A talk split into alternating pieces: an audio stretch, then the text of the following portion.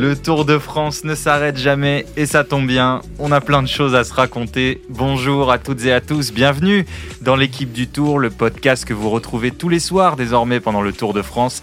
Nous sommes à Bayonne en ce lundi 3 juillet après l'arrivée de la troisième étape remportée par le Belge Jasper Philipsen au sprint. Autour de la table avec moi un duo, Anthony Clément et Nicolas Pertuis. Salut les gars. Salut. Hello. Alexandre Ross est absent, mais il a la meilleure excuse. Il a beaucoup de signes à écrire pour demain. Alors, messieurs, on va débriefer cette journée. Puis en fin d'émission, on se penchera sur euh, l'étape euh, de mardi. Vous êtes prêts? Ready. On y va. L'équipe du Tour au soir de la troisième étape. C'est parti. On l'attendait. Il était désigné comme le favori de cette étape et il s'est imposé. Le Belge Jasper Philipsen de l'équipe alpecin de Koenig a levé les bras pour la troisième fois de sa carrière sur le Tour de France, parfaitement lancé par Mathieu Van Der Poel. Alors il y a eu un long moment de tergiversation après l'arrivée. Les, commissaires se sont demandé si Philipsen avait tassé Van Aert sur la droite au cours du, sprint. Ils ont longuement étudié les images. Finalement, ils ont validé la victoire de Philipsen. Messieurs, votre avis euh, euh, sur cette décision? Pour moi, elle est tout à fait logique parce que euh, on voit qu'il y a un léger virage sur, sur la droite. Euh, Philippe Sen profite de, de, sa position euh, parce qu'il a été parfaitement amené par Van Der Poel. Il peut se permettre de couper la trajectoire idéalement pour trouver le chemin le plus court vers la ligne d'arrivée. Et euh, en effet, Van Aert se retrouve tassé, mais il n'y a pas de, de trajectoire condamnable de la part de, de Philipsen. Et le jury a donc décidé de lui laisser la victoire de façon tout à fait logique. Tu es d'accord, Nico? Bah, Je me pose la question si Cavendish avait fait deux je déconne. Oui, je suis d'accord, entièrement d'accord, il n'y a pas photo. Euh, il y aurait eu un problème si la route aurait été toute droite, mais là, il y avait un virage. Franchement, Philipsen, il ne le fait pas exprès, ça se voit. Enfin, surtout, c'est tout son mérite d'être arrivé là et de pouvoir se permettre de prendre la meilleure trajectoire. Et c'est grâce aussi à, Mathieu Van Der Poel qu'il a, qu'il a lancé idéalement. Qu'est-ce que c'est la règle exactement, euh, Nico? En gros, à partir de quand il aurait été fautif? Bah, En fait, un coureur doit garder sa ligne. Le problème là, c'est qu'il a très vite dévié sa ligne. Au moment où il lance le sprint, on sent il, à peu près, il fait ah, Alors. Oui, mais là, on n'est pas en ligne droite. On n'est pas en ligne droite. Si on est en euh, ligne droite et qu'on dévie de sa ligne, c'est pour euh, piéger euh, de façon illicite celui qui, vous, qui est derrière vous. Mais là, il y a un virage vers la droite, donc il est tout à fait naturel de, de, prendre le chemin le plus court. Il y a pas, il y a, pour moi, il n'y a, y a, il y a, pas, il y a pas réclamation. Il n'y a que Nasser Bouhani qui aurait été déclassé en ayant fait ça, comme ça lui est déjà arrivé. C'est vrai. Je sais que vous êtes fan, Dan. Euh, fan non, mais je trouve que parfois euh, il a subi des décisions un peu, ça. un peu difficiles. Bref, on le salue, il n'est pas sur ce Tour de France, on sait qu'il a, subi plusieurs blessures. Euh, donc s'il nous écoute, bonjour Nasser Boigny. on a vu Van Aert légèrement agacé une nouvelle fois. ça fait deux fois d'affilée. Bon, hier il était un peu plus énervé, là il a montré un signe d'agacement. il montre quand même beaucoup de frustration depuis le début du Tour.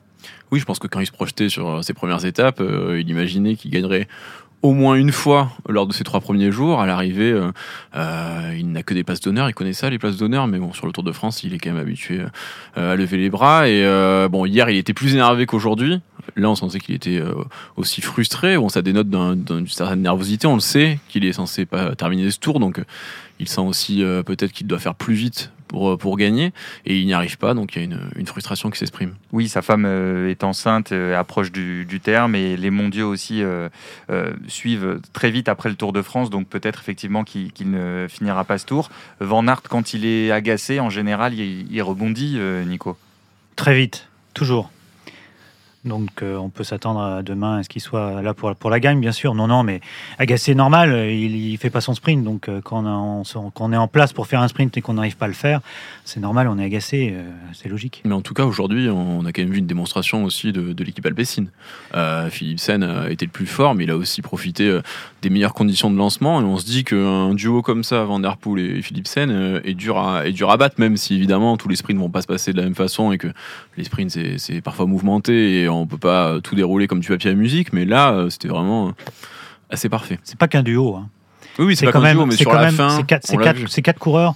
Et c'est pas rien parce bah, que. Tiens, parlons des coureurs d'avant et on, et on parlera de Van Der Poel après. Bah, c'est Sinkendalm, euh, Rashkard et puis Mathieu Van Der Poel. Et, mm. voilà, Rashkard, on le sait, c'était le poisson pilote de, de Philipsen il y a deux ans, à l'époque où il y avait Merlier. donc il a des, des, des voilà, il y a, Ils ont des habitudes entre eux qui marchent bien.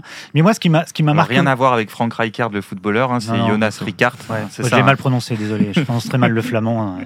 On s'excuse auprès de c'est nos. Mon côté parisien, nos je suis désolé. euh, hein. Je, je, je- je peux pas tout bien faire. Non, vas-y, continue, Nico. Mais ce qui m'a marqué, c'est que c'est qu'en fait, euh, le Alpecin a couru comme Quick Step, enfin Soudal Quick Step les années passées, c'est-à-dire qu'on avait l'habitude de voir le train Soudal Quick Step arriver à deux bornes de l'arrivée, que là, ils ont fait. Bah, ils ont fait un truc qu'ils font jamais, c'est-à-dire qu'ils ont pris euh, les rênes, euh, les rênes du, du- ils ont pris les rênes du peloton à presque à 8 bornes de, huit bornes du, huit bornes de l'arrivée, ce qu'ils font jamais ou rarement. Et qu'est-ce qui s'est passé? Ben après, après avoir passé le virage en tête avec Lampard, quand même, c'est pas rien.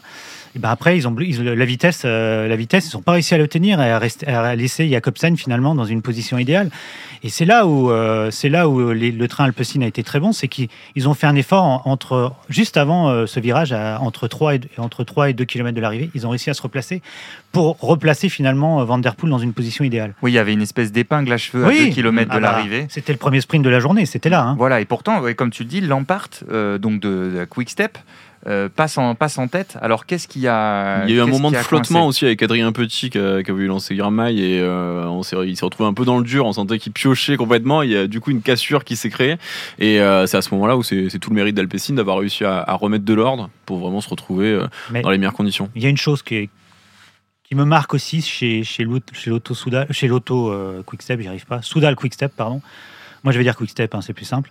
Euh, c'est que quand on regarde la composition de l'équipe, comparativement à Alpecin, en fait, il y a qu'un mec chez Quickstep qui est là pour euh, lancer euh, Jacobsen. Alors on va faire la compo C'est vite Morkov. C'est Morkov. On va faire la compo. Donc Julien Alaphilippe, Casper Asgreen, Rémi Cavagna, Tim de Klerk, Dries de Venins, Yves Lampart, Michael Morkov. Ok. Lampart, coureur de classique. Asgreen, coureur de classique. Des mecs qui roulent bien, certes, qui peuvent jouer dans un train quand tout va bien. Mais quand on regarde Alpecin, Seikeldam, Seikeldam, il est là pour le train. Rijkaard, il est là pour le train. Euh, bah, Mathieu Van Der Poel, non. Mais là, il oui, joue. mais il sait se placer, Oui, il voilà, sait frotter. euh, Donc c'est juste qu'on a une équipe qui est très forte au sprint. hein. Je ne dis pas que la Quick Step est devenue nulle en sprint, mais on a quand même l'impression que dans la conception de l'équipe, il manque quelque chose à la Quick Step. il et là, et là ça s'est vu clairement.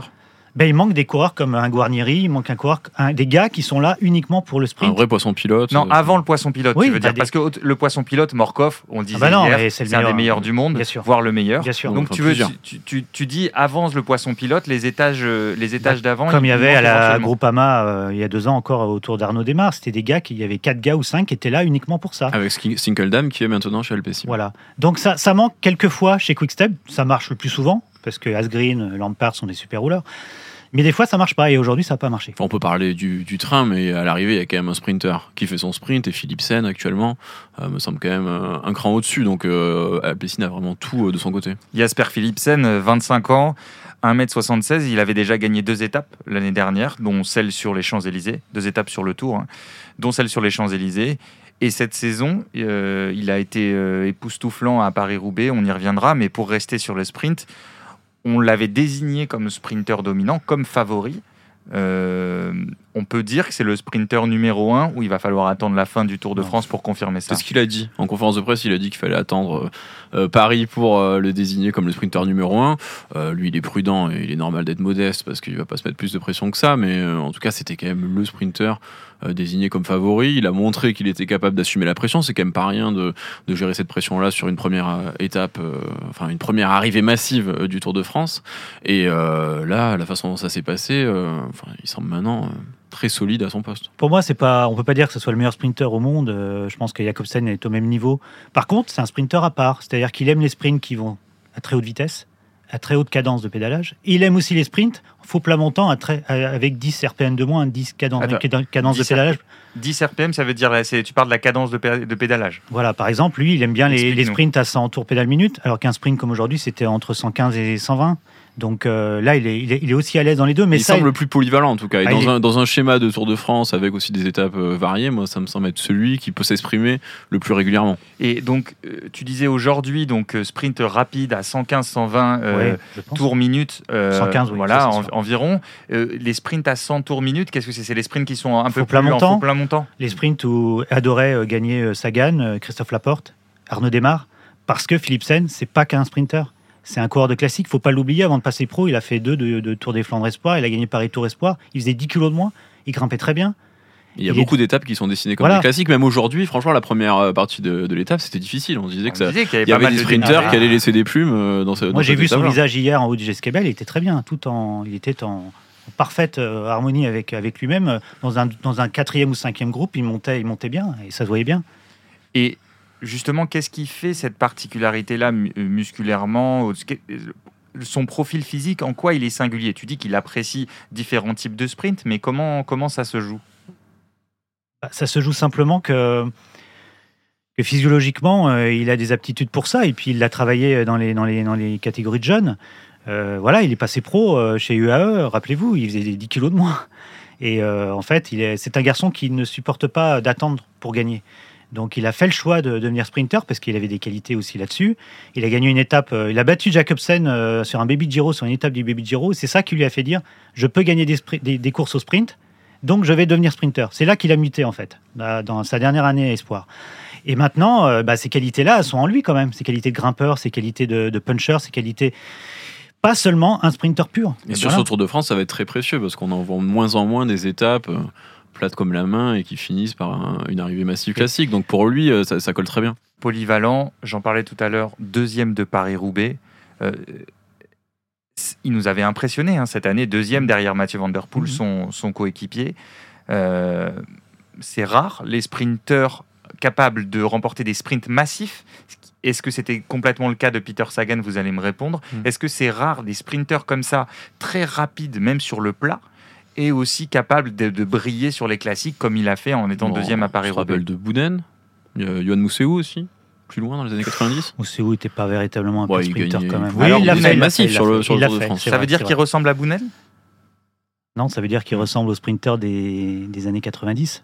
Parce que Zabel gagnait des classiques, parce que Cipollini, bon non, il a gagné Milan Remo, quand c'était le, le- vraiment le coureur classique Oscar qui arrivait à gagner des, des étapes aussi plus difficiles. Oscar Enfin, et qui passait justement ouais. la montagne, ce qui lui permet d'enchaîner les maillots. Vers Zabel, c'était vraiment celui quand, quand il restait peu de sprinters, euh, il était là pour, pour, pour, pour gagner ces étapes-là. Donc, euh, en ce sens-là, il, Donc il se Zabel, rapproche de ce Oscar, profil. Zabel, Oscar Fréré, euh, les, les sprinteurs qu'on voyait donc dans les, dans les années 90, il y a une sorte de, de revival euh, que- qu'incarne euh, Jasper Philipsen? Bah, pas que lui, hein. euh, Desmarno Desmar l'a fait. Hein. Il y en a d'autres des coureurs euh, qui, qui sont dans, dans, Mais ce disons qu'ils sont plus obligés maintenant aussi. aussi. les sprinters. Les sprinters ne peuvent plus être des spécialistes purs à la Cipollini euh, qui, qui abandonnent dès qu'il y, a- dès qu'il y a une montée parce que euh, les parcours sont faits euh, d'une façon que euh, un spécialiste pur sera éliminé. Et, euh, maintenant, si vous êtes un sprinter qui passe pas une bosse, euh, vous êtes bien embêté parce que euh, ça, ça- ça devient, ça, ça devient même impossible d'exister. On a fait un dossier il n'y a pas longtemps dans Vélo Magazine, est-ce la fin des sprinters Hmm. Parce que justement, euh, c'est ce que dit Anthony, est très vrai. Mais, euh, mais voilà, donc euh, c'est aussi ça. Il y a eu une spécialisation du cyclisme dans tous les sens. C'est au début des années 2000. Euh, on a eu des sprinteurs qui n'ont fait que des sprints. Groenewegen en était la, pure. euh, voilà, Groenewegen a décidé à un moment, c'est c'est un coureur, c'est un sprinter qui allait en altitude mais qui grimpait pas de col. Enfin, des coureurs qui se sont spécialisés que pour le sprint. Euh, Philipsen était très clair. J'ai discuté avec lui l'année dernière. Il est très clair par rapport à ça. Il m'a dit, moi, je commencerai à travailler les classiques si on me prouve que si je fais plus de volume à l'entraînement, si j'arrive à garder mon point de vitesse, je le ferai. Mais il faut qu'on me le prouve et pour l'instant, on lui a pas prouvé. Donc pour l'instant, il ne s'entraîne pas comme un coureur de classique. Il s'entraîne juste comme un sprinter. Ça l'empêche pas de briller sur les Flandriennes. Mais il fait deux de Paris-Roubaix, mais c'est sa seule référence. Ce qui est pas mal, mais qu'une classique à part quand même. Vas-y, explique, développe. C'est une classique euh, Paris-Roubaix, c'est une classique sur, c'est une classique qui dure longtemps. C'est pas pareil qu'un Tour des Flandres où, euh, si tu veux, un Tour des Flandres, tu, tu vas avoir des efforts très courts de deux minutes, mais à répéter X fois. Et c'est ça qui use un sprinter, c'est la répétition de ces efforts-là. Paris-Roubaix, c'est différent, c'est difficile à expliquer comme ça, plus mais de l'endurance, tu veux dire, on se rapproche plus des fibres Oui, d'un sprinter parce que- endurant parce que ce sont des efforts euh, plus longs, plus, plus, plus longs et moins, moins, moins, moins violents, mais plus longs. Et, euh, et ça convient mieux peut-être à un Philipsen qui, qui, voilà, qui a été dans, sa jeunesse un coureur de classique, alors certes en espoir, mais quand même, et on le sait, les coureurs de classique ont cette aptitude à avoir des bonnes PMA. C'est quoi une bonne PMA C'est un effort entre 5 et 8 minutes. Et qui dit avoir une bonne PMA, ça veut dire accepte mieux euh, les, les 10 minutes avant le sprint, avant l'explosivité, qui fait qu'ils arrivent à garder une très bonne explosivité. Parce que Philipsen, en puissance pure, En, en puissance max, Il est- il n'est pas extraordinaire non plus. Tu hein. veux dire qu'en fait, en puissance, si je comprends bien, hein, euh, et puis j'essaye, peut-être pour ceux qui sont moins branchés sur ces, ces sujets-là, de, de- et si on essaye de faire de la, de la pédagogie, si je te suis bien, ça veut dire qu'en puissance pure, il n'est pas forcément plus fort ou beaucoup plus fort que ses rivaux, mais euh, après, des, après des efforts, euh, après euh, des- une course endurante, il va être davantage capable d'exploiter cette puissance-là, alors que les autres vont perdre de leur puissance max. Tout à fait. L'ex- le- L'exemple type de ça, c'est un Alexander Christophe, par exemple, qu'on avait surnommé Grosse Caisse, parce que c'est un mec. Parce que quand la course était dure, il longue, arrivait à sprinter encore. il a gagné un grand Evel Game, euh, ce qui- qui- qui- il me rappelle, il y a 5 ou 6 ans, qui avec des puissances un- un- énormes, et il avait battu au sprint tout le monde. Et donc, euh, pour, con- pour continuer euh, sur la polyvalence de Philipsen, c'est aussi pour ça qu'on en faisait un, un favori absolu, ou en tout cas un large favori pour le maillot vert. Vous êtes d'accord avec moi, messieurs, là-dessus? Bah oui, pour toutes les raisons qu'on a citées, euh, Philipsen euh, a non seulement le profil pour gagner ces étapes-là, mais aussi pour enchaîner les efforts et pour durer sur trois semaines. et, et justement, euh, on a vu Victor l'a fait en parlant de maillot vert. Alors d'abord, j'ai une question esthétique. La combi euh, monocolore, là, ma- maillot vert, tout vert, vous en pensez quoi Bah, la vraie- esthétiquement? La vraie question, c'est pas ça sur le maillot vert cette année, c'est que le maillot vert a changé de couleur. Il y a deux questions. Pardon- Pardonne-moi, En fait, je en pense fait que si c'est la tu veux, c'est la combi monocolore avec la couleur en question. Moi, ton avis. je suis plutôt tenant de la tradition en général, mais j'aime bien la nouvelle couleur du maillot vert. Ah bon? Oui.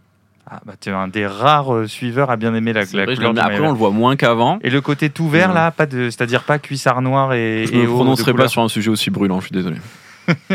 Non mais plus sérieusement, on a vu Victor Lafay, donc porteur du maillot vert, hein, Victor Lafay le français qui a gagné euh, hier à Saint-Sébastien. On l'a vu euh, partir, sortir du peloton à quelques kilomètres du sprint intermédiaire pour aller gratter des points Mm. en vue du classement euh, du maillot vert.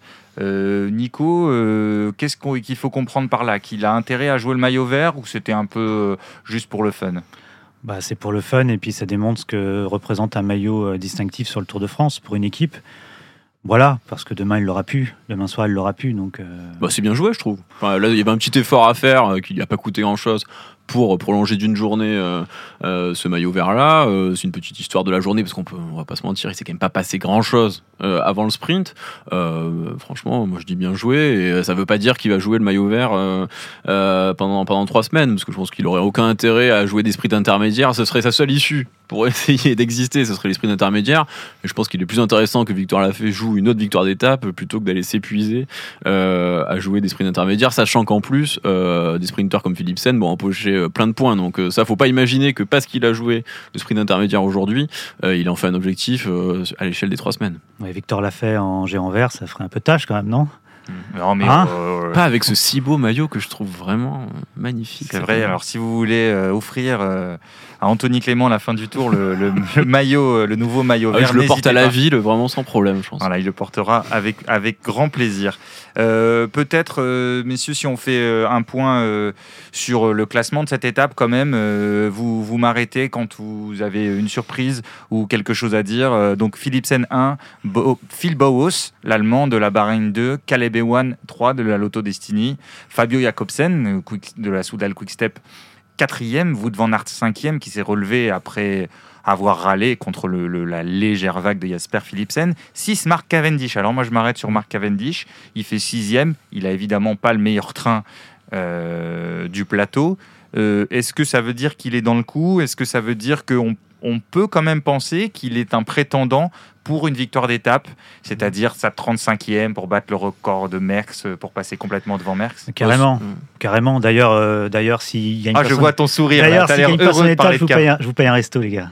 Ah, donc tu paries vraiment Oui. sur la victoire Ah, d'étape du Il Cap. sait faire, il sait faire. Il a- le- on sent que la jambe est là, il sait faire. C'est rassurant qu'il soit là après euh, deux premières journées très dures. Parce que justement, on parlait des, des Et sprinters. un qui- Giro. Il a Oui. fini le Giro. Non, mais on parlait des sprinters qui passent bien les bosses. Euh, Cavendish, c'est plutôt le profil du sprinter qui peut être essoré par euh, les efforts euh, qui, ont, qui ont été faits samedi et dimanche. Avec Et le, et le fait de le retrouver sixième là, donc dans le match, franchement, moi je trouve ça rassurant. J'irai pas jusqu'à dire que la victoire d'étape cette année est assurée.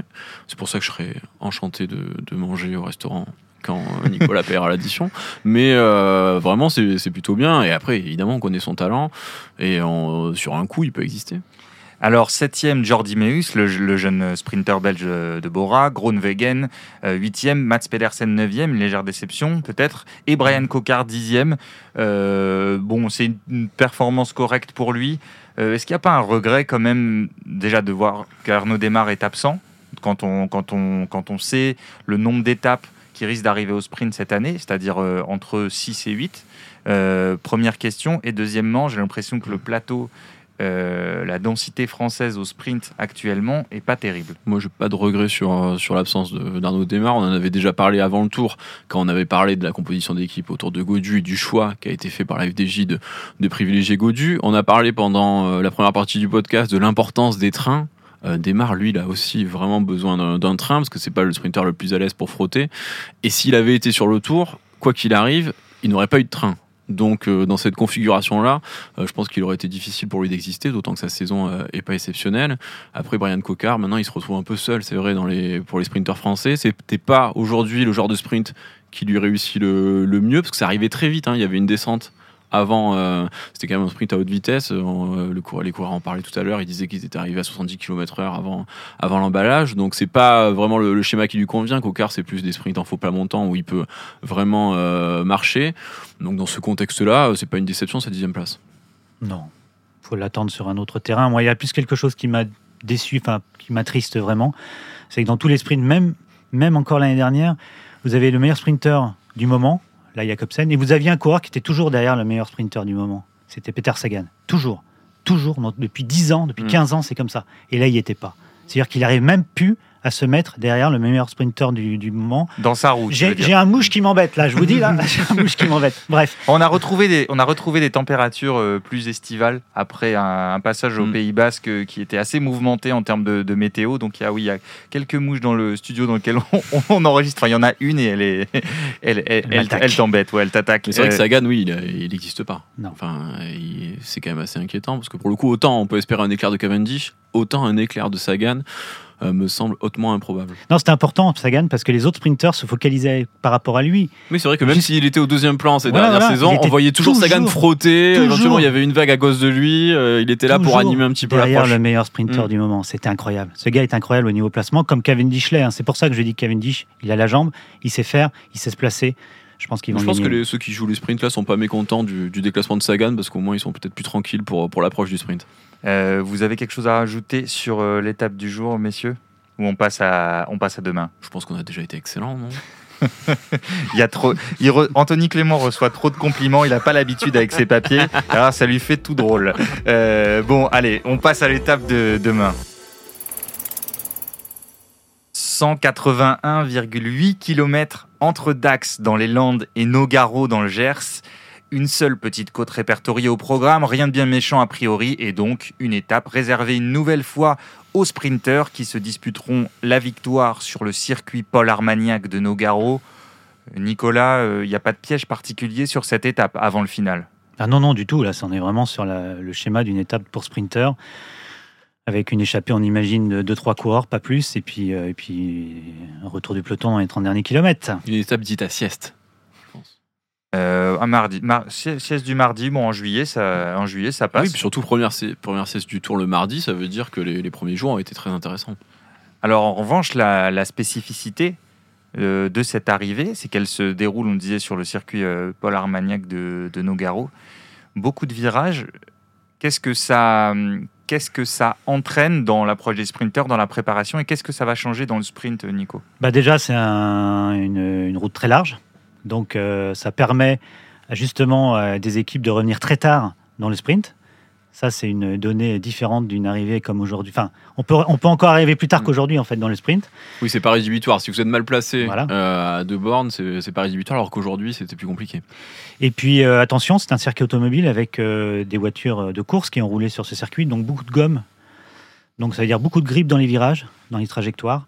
Ce qui veut dire que les coureurs qui vont être dans la trajectoire des voitures euh, du circuit vont, vont avoir du grip. Et ceux qui, sont, euh, qui essayent de remonter à l'extérieur du virage, attention, là, il y a danger parce que le rendement n'est pas le même et il y a des poussières et il y a, il y a risque de chute. Donc, attention. Risque de chute parce que glissade Ou Oui, parce que- Parce que les coureurs vont passer d'un d'un rendement qui n'est pas du tout le même en l'espace de, de 50 cm. Donc, attention à ceux qui prennent les virages sur l'extérieur. D'accord, alors si on compte, il y a 1, 2, 3, 4, 5, 6, 7, au moins 7 virages dans les 2500 derniers mètres, hein, donc après les trois derniers, les trois derniers kilomètres et des virages assez, assez importants. Euh, ça favorise qui? Ah, déjà, moi je trouve que c'est pas c'est pas quelque chose de d'exceptionnel parce que maintenant les approches euh, dans les villes sont si compliquées avec les aménagements urbains que les coureurs ont l'habitude des gincana euh, pour se frayer un chemin jusqu'à la ligne. Donc euh, les virages pour moi ça pose pas forcément un problème de, de, sécurité. On a même vu parfois même des grandes lignes droites qui peuvent occasionner des vagues et c'est autant dangereux qu'un même plus dangereux que des virages qui ont le mérite de couper le peloton et parfois de, de fluidité l'avancée. Donc je pense qu'il y a personne qui va être particulièrement avantagé par ce, ce, schéma-là. Et euh, moi, je vois bien, euh, comme aujourd'hui, euh, bah, Alpecin et son, et son train pouvoir placer encore Philipsen dans les meilleures conditions, même si Quickstep sera mieux. parce que l'étape est, aussi peut-être plus, plus facile pour Jacobsen avant. Qu'est-ce qui peut embêter Philipsen bah Justement, qu'un train remonte au dernier moment, comme eux, encore plus, plus tard qu'eux l'ont fait aujourd'hui. Ça va vraiment jouer dans, entre 1500 et, la Flamme Rouge c'est là qu'il faudra être attentif pour l'équipe qui est en tête, ou alors amener un train, un train d'enfer pour pas se faire remonter, mais c'est pas simple. Parce bah, ils ont les coureurs pour ça. Quand on a vu la puissance de Van Der Poel aujourd'hui, on peut se dire que euh, s'il y en a un qui peut mettre tout le monde d'accord, c'est lui. Sauf qu'on est sur un circuit avec un peloton très compact derrière mm. et pas en file indienne comme aujourd'hui. Mm. Donc euh, c'est pour ça que ah, ils seront moins tranquilles qu'aujourd'hui. C'est pour ça que c'est beaucoup plus facile de revenir. Euh, même sur... c'est un peu comme l'arrivée à Plouet. Enfin, ça fait une cuvette, mais mais enfin, oui, donc euh, c'est un peu Comme le mur de 8, non? Parce que tous les jours, vous parlez du mur de 8, non? Mais là, on n'a pas le droit. non, mais donc, euh, pour savoir ce que on vous avait expliqué un peu les différences et notamment avec cette largeur de la route qui permet de remonter au dernier moment, ça veut dire qu'un coureur qui a un train moins conséquent peut aussi euh, tirer son épingle du jeu? Tout à fait. C'est beaucoup plus simple pour un Cavendish par exemple de tirer son épingle du jeu demain. D'accord. Ben, intéressant, on peut voir ça. Est-ce que vous attendez quelqu'un en particulier ou une performance un peu, un peu meilleure? On a vu Wellsford, coureur prometteur qui est assez largué, enfin largué hors dehors du top 10, pardon. Euh, c'était un peu méchant, un peu sévère, comme dirait Nico. Euh, Corbin Strong aussi, le sprinter euh, néo-zélandais qui avait l'air en forme, qui finit au-delà de la 15e place. Et hormis Cavendish, est-ce que tu attends particulièrement un sprinter demain, soit qui aurait déçu aujourd'hui, soit qui s'est particulièrement illustré bah, J'attends de voir euh, Samuel-Ford. Quand même un mec atypique euh, qui vient de la piste sur une arrivée comme ça, ça peut être pas mal justement. De l'équipe DSM. Voilà, et puis euh, Bawos qui fait deux aujourd'hui, sur une arrivée très rapide comme demain, c'est pareil, c'est un client. Eh bien, je crois qu'on peut s'arrêter là, messieurs, sauf si vous avez quelque chose à ajouter. Merci Dan. Eh bien, euh, c'est tout pour aujourd'hui. Donc, euh, lundi 3 juillet, victoire de Jasper Philipsen. Le maillot jaune est toujours sur les épaules d'Adam Yates. Merci Nicolas Pertuis et Anthony Clément, toujours fidèles au poste. Nous, on se retrouve demain, vous en avez l'habitude. L'équipe du Tour, c'est tous les soirs du Tour de France. Ciao